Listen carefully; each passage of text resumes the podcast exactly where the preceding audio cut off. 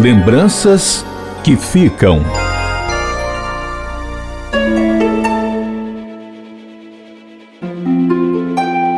Luiz Fabiano de Moraes Rocha, ou Fábio do SAMUR, como era conhecido, trabalhou por nove anos como servidor público. Paralelo à função, ele mantinha uma banda de forró, a Pode Falar. Durante a pandemia, Fábio fez várias lives para arrecadar cestas básicas e leite para o IPRED. O Fabiano era assim, não tinha medo de nada e sempre estava disposto a ajudar o próximo e defender o que acreditava. Uma de suas lutas era o reconhecimento aos condutores de carros de emergência e urgência como profissionais da saúde. Para isso, ele fez o curso de Direito e chegou a realizar alguns trabalhos no Fórum do Eusébio.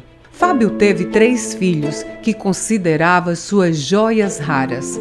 Foram dois do primeiro casamento e também o Júnior, de seis anos, fruto do segundo casamento com sua esposa, a enfermeira Onessina. O servidor público, nos finais de semana, se dedicava à família, ia para a cozinha e preparava a especialidade da casa, camarão ao alho e óleo, sua comida preferida. Fábio tinha poucos amigos, pois sabia que eram sinceros. Um socorrista do SAMU que dizia não ao comodismo e ensinou aos mais próximos: nunca desista dos seus sonhos. Lembranças que ficam.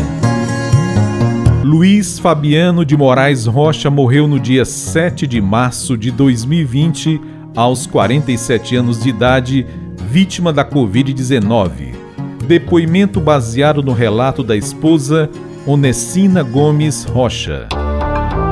Produção e narração Ian Gomes. Direção e sonoplastia Ronaldo César.